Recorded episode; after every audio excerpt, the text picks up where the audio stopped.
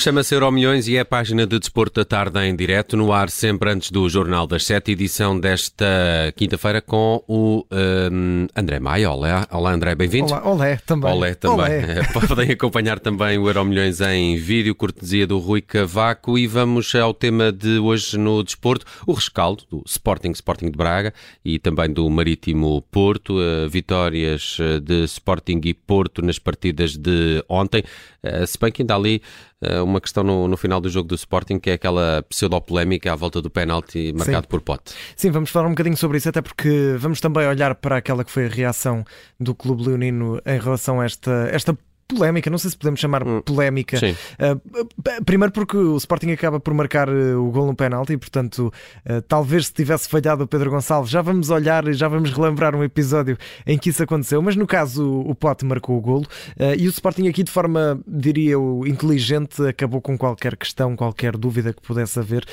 e de forma inteligente e, bem-humorada consegue dar aqui a volta a esta, esta questão que podia lá estar ir para o lado da polémica. para quem não está, não está a par. Exato. Portanto, Ontem houve um penalti para o Sporting no, no, minuto 90, eh, praticamente ao minuto 90, e o Pedro Gonçalves pegou na bola, eh, sendo que todo o estádio, eu estava a fazer o relato com o João Filipe Cruz, todo o estádio começou a, a, gritar ali qualquer coisa, e nós tivemos a sensação clara de que os adeptos estavam a pedir para que algum jogador batesse o penalti, algum jogador em específico, mas não estávamos a perceber bem o que é que eles estavam a dizer, e na altura até falei com algumas pessoas que estavam no estádio, perguntar o que é que os adeptos estavam a gritar, até porque eh, aqui um bocadinho bastidor, nós estamos com os fones e estamos com o microfone uhum. e estamos a ouvir o estúdio. Um, e na altura disseram que era o Jogaio uh, e outros disseram que era o Chermiti. Então acho que metade do estádio estava a pedir que o Jogaio batesse o penalti e a outra metade estava a pedir o Chermiti. E o que é que acontece? O Ruben Amorim foi lá dar a indicação para ser o Jogaio a bater, mas o Pedro Gonçalves não quis. Quis quis ser ele a, a, bater o penalti e foi ele que bateu, foi ele que marcou. Na altura, o estádio de Alvalade assobiou uh, o facto de ser o Pote a bater porque não queria que fosse o Pedro Gonçalves. Ora, hoje então o Sporting, para arrumar o assunto de uma vez, fez este vídeo em que aparece Pedro Gonçalves e Ricardo Jogaio a lutar pela última cápsula de café na Academia de Alcochete. Vamos ouvir. Mano, vais ter café? Vou, mas só há um. E não há um para mim? Mano, teve aqui uma horita e tirou dois seguidos. Depois teve o Marcos e tirou outro. E depois tirou o Mateus um café do c... mesmo. É, o Mateus às vezes tem alguns cafés. Oh, podemos é fazer pedra, papel, tesoura. Como não? Pedra, papel, tesoura. Pedra, papel, tesoura. No final, agora, neste caso no café, ganha o Ricardo Jogai. Aliás, depois aparece um texto que diz uh, não ficou com o penalti, mas ficou com o café, alguma coisa assim. Okay. E portanto o Ricardo Jogai aqui ganhou. Ontem não houve pedra, papel ou tesoura, uh, mas acabou por uh, sair vencedor neste caso o Ricardo Jogai. Aqui as referências aos números dos jogadores não foi ao calhas, foram os jogadores que marcaram ontem. O, os dois cafés que o Morita levou são dois golos que o Morita marcou. O, o café do, do apito que ouvimos também foi o grande golo que o Mateus Reis marcou.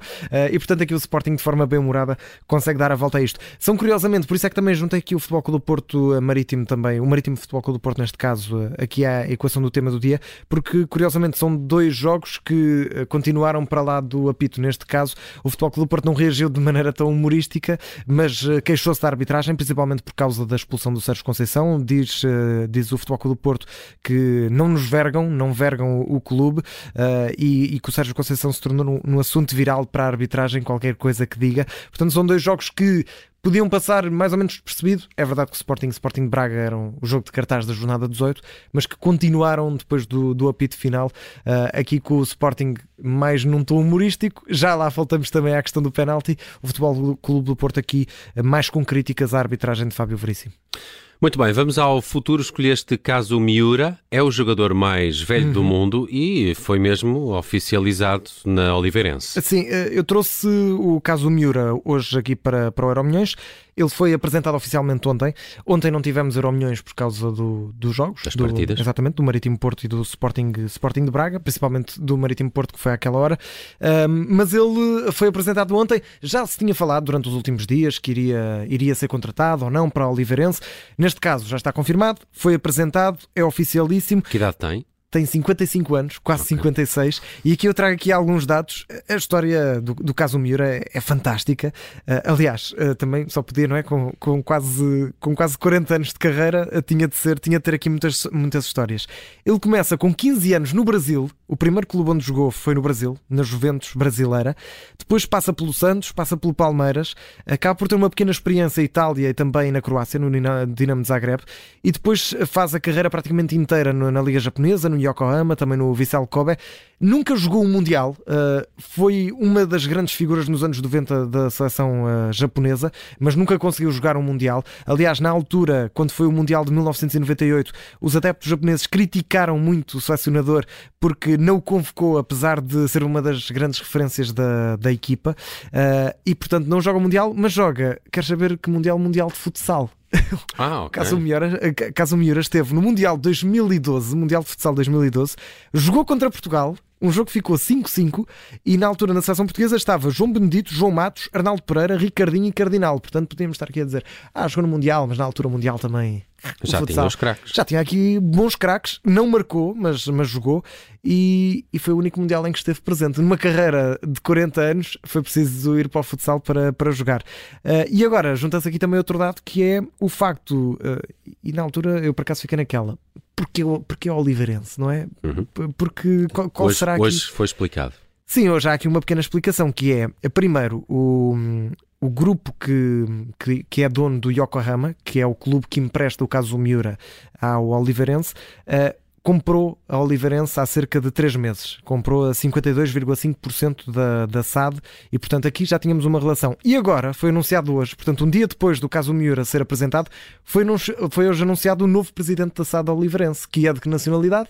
Japonesa. Japonês. Exatamente. Portanto, depois de caso Miura foi apresentado, e agora vou tentar dizer isto bem, Nobuyuki Yamagata. É o novo presidente da SAD da Oliveirense, que é curiosamente também o presidente do Yokohama. Portanto, eh, é presidente dos dois clubes eh, e agora neste caso, o caso Miura, vai jogar para o clube eh, neste caso vai satélite. estar a jogar. É, é, no fundo é um clube satélite, sim. Uh, tem o mesmo chefe, tanto no Yokohama, no Yokohama como no Oliveirense, o presidente é o mesmo. E portanto, o caso Miura, aqui também com esta ligação.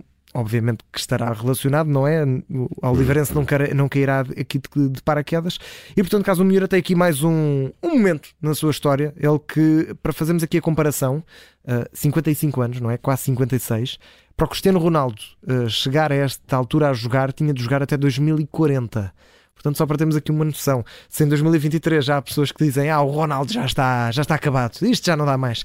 Então ainda tínhamos de esperar mais 17 anos de Cristiano Ronaldo para que ele chegasse à altura do caso do Miura. Se ele nos estiver a ouvir, ele começa já a fazer contas e, e passam os conselhos também. A ver também a carreira da Oliveirense, está em nono lugar na Sim, segunda, segunda Liga. Liga. está a fazer, parece-me uhum. um campeonato uh, tranquilo, está a meio da, da tabela. A ver, vamos se se caso Miura uh, calça para o vermos também com as cores da Oliveirense. Começou a carreira em 1982, Nelson. Exato. Olha, vamos uh, ao passado para hoje a recordação de quando Bosinov empurrou Matias Fernandes. Voltamos a penaltis uh, que podem ter gerado alguma polémica no Sporting. Sim, aqui o olhar do passado não, não é efeméride, não foi, não foi hoje, isto foi no dia. Não está muito longe, foi no dia 19 de janeiro de 2012. Mas aqui, tendo em conta que tivemos um penalti polémico em Alvalade com jogadores a quererem bater ao mesmo tempo uh, e tendo em conta também uma questão que é curiosa, que é uh, e que dissemos há pouco, o Pedro Gonçalves foi assobiado antes de marcar o penalti, que é algo estranho, não é? Depois viram-se os jogadores uh, do, do Sporting Sim, também a pedir, a, a pedir à bancada para, para é, não isto, fazer. E é, esses são os pontos de semelhança com este caso. Para quem não se lembra ou para quem não sabe, se tivermos principalmente pessoas muito jovens a ouvir, a 19 de janeiro de 2012, o Sporting jogou uh, mais uma jornada, da, neste caso, da segunda fase de grupos, do Grupo A da Taça da Liga, e na altura estávamos no minuto 90, minuto 93, quando há um penalti assinalado a favor do Sporting. O jogo estava 1 a 1, tinha marcado o Diego Capelli e também o Guilas, que depois até jogou no Porto. 1 a 1, penalti para o Sporting, minuto 93, o árbitro assinala o penalti, o Boginov pega na bola e o Matias Fernandes, que era o habitual batedor dos penaltis, um grande jogador, vai a caminhar para o Boginov, tal mais ou menos como ontem o Jogaio foi também a caminhar para o Pedro Gonçalves, só que ontem o, o Pedro Gonçalves disse ao Jogaio que não, e o Jogaio fez, até faz um gesto assim positivo, tranquilo, tudo bem.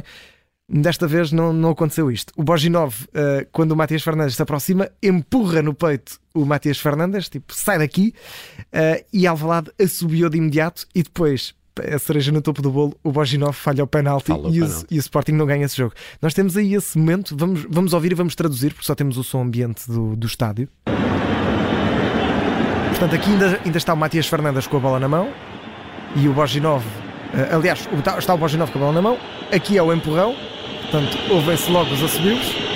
E agora mais à frente vamos ter o momento do penalti falhado. A defesa é do Ricardo Ribeiro, que agora para completar o ciclo perfeito joga onde agora no Oliveirense. o guarda-redes do Moreirense. E agora vamos escutar aí a certa altura e vai-se perceber bem, porque foi uma dela monumental quando Boginov falha o penalti. Cá está o apito do árbitro.